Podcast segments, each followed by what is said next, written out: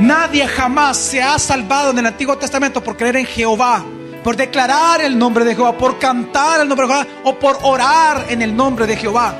El nombre que es sobre todo nombre que se nos dio para creer, confesar, declarar, orar, pedir a Dios y obtener salvación es el nombre de Jesús, porque Él es el Jehová, solo que ahora encarnado.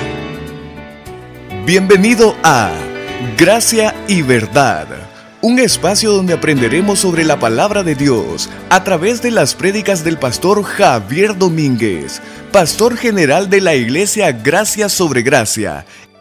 En esta ocasión con el tema, y la palabra se hizo carne. Parte 3.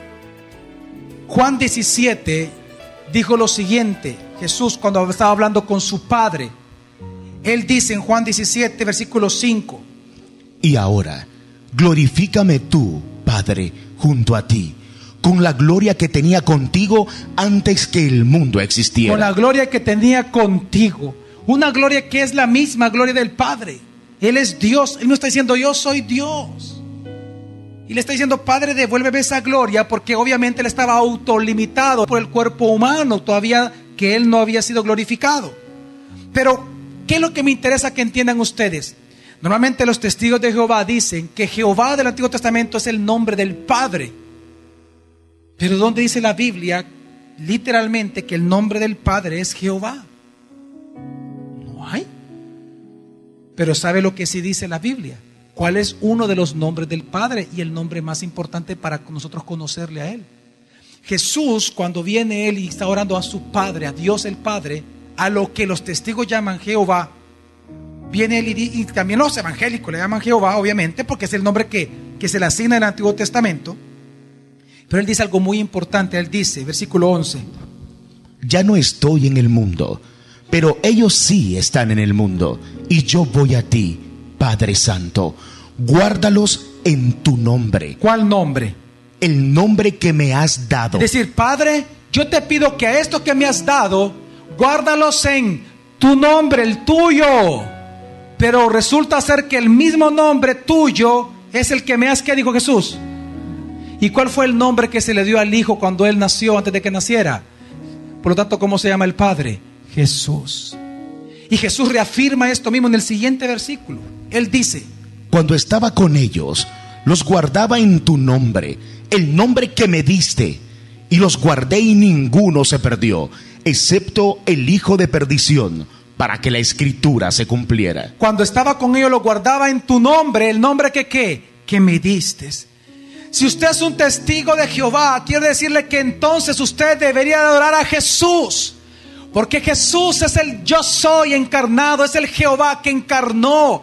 Jehová encarnó, Jehová encarnó, Jehová encarnó. Su nombre es Jesús. Él es Dios.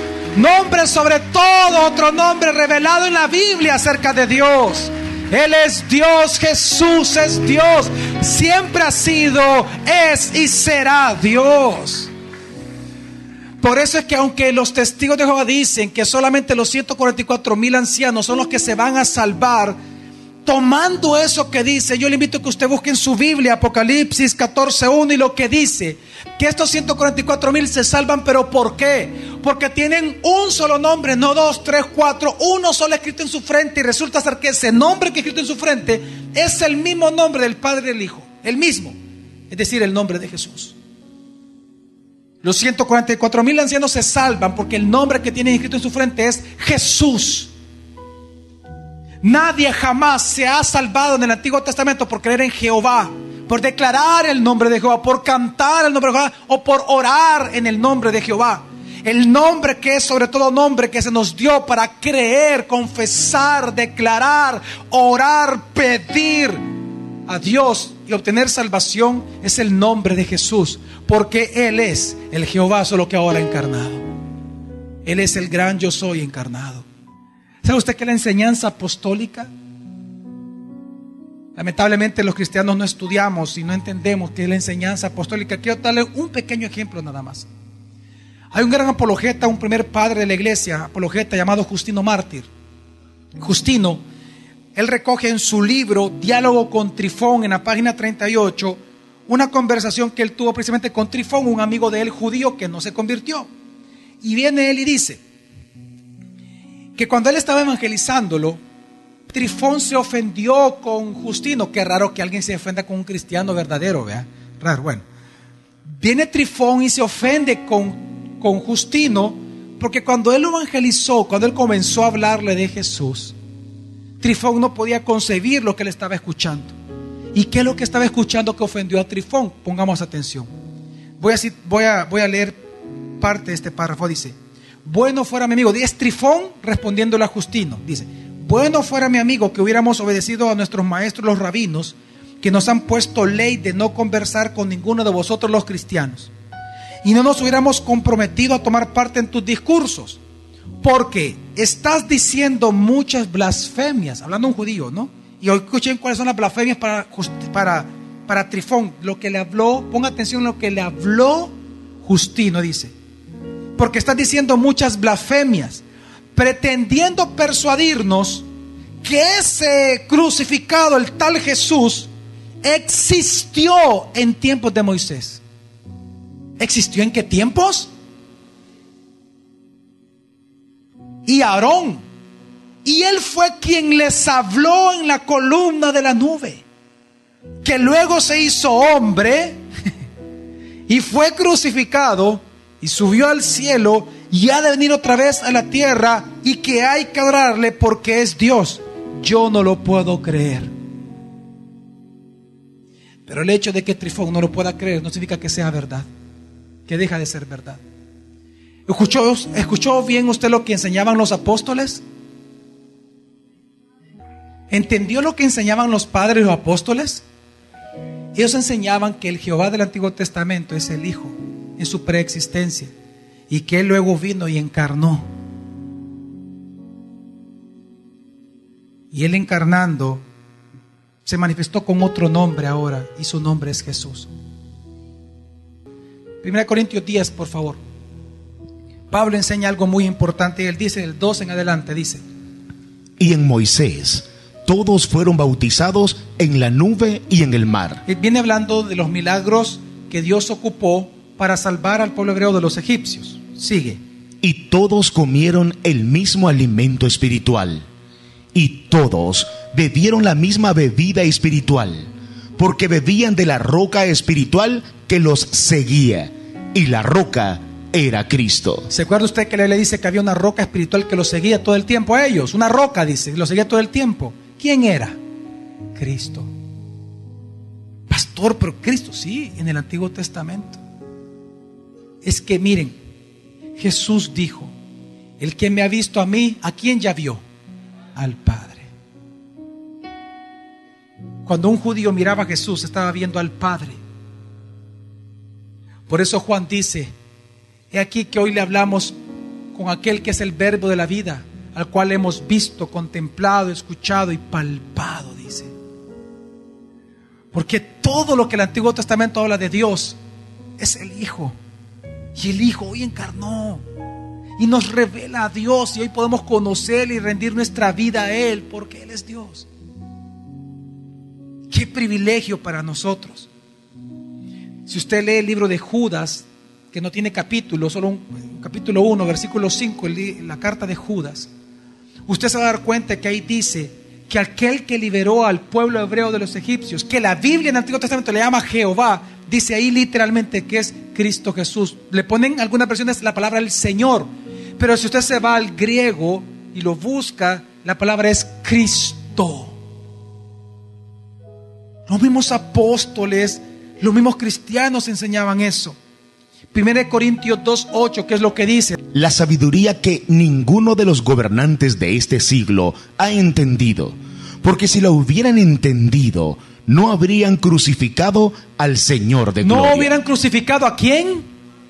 Esa palabra Señor de gloria, Dios mío, qué preciosa es. ¿De dónde la tomó Pablo? Estaba refiriéndose al salmo escrito por David donde él dice, ¿y quién es el Señor de gloria? Y él mismo responde, Jehová de los ejércitos. ¿Quién es el Jehová de los ejércitos? Dice Pablo. ¿Quién fue el que fue crucificado? el Señor de gloria, aquel que David dice que es Jehová de los ejércitos, él mismo encarnado fue crucificado. Él es el Señor de gloria, es el Jehová de los ejércitos del Antiguo Testamento. Isaías 45 es lo mismo que dice Filipenses. Ahí está hablando Jehová, dice yo Jehová, dice. Delante de mí se doblará toda rodilla y confesarán que yo soy Jehová el Señor. Y no lo mismo que dice Filipenses.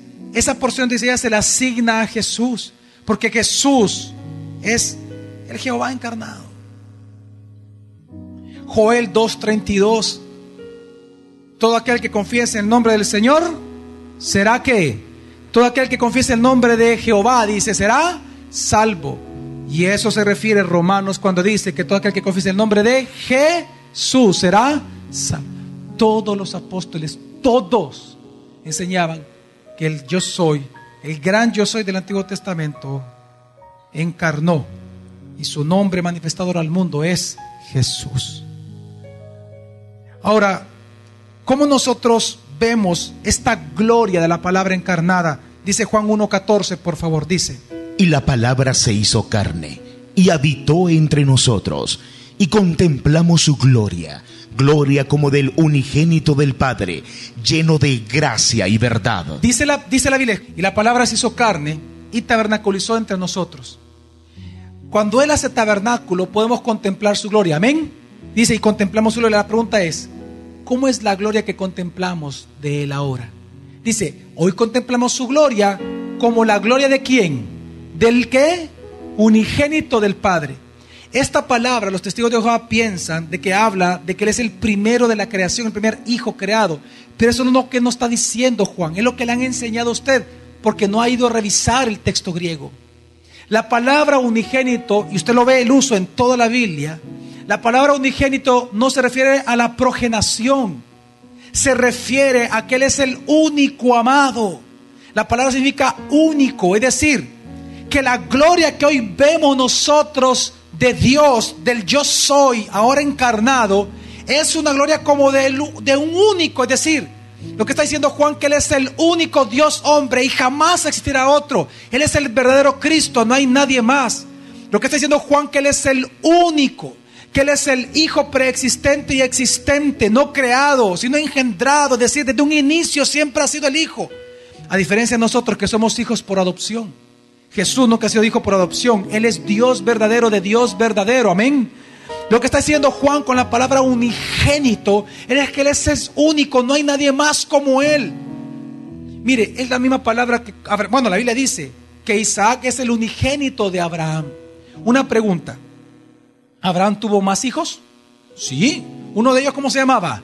Ismael. Y luego dice que cuando se casa con su segunda esposa tuvo hijas e hijos. Y sin embargo, en toda la Biblia, ¿cuál es el unigénito de Abraham?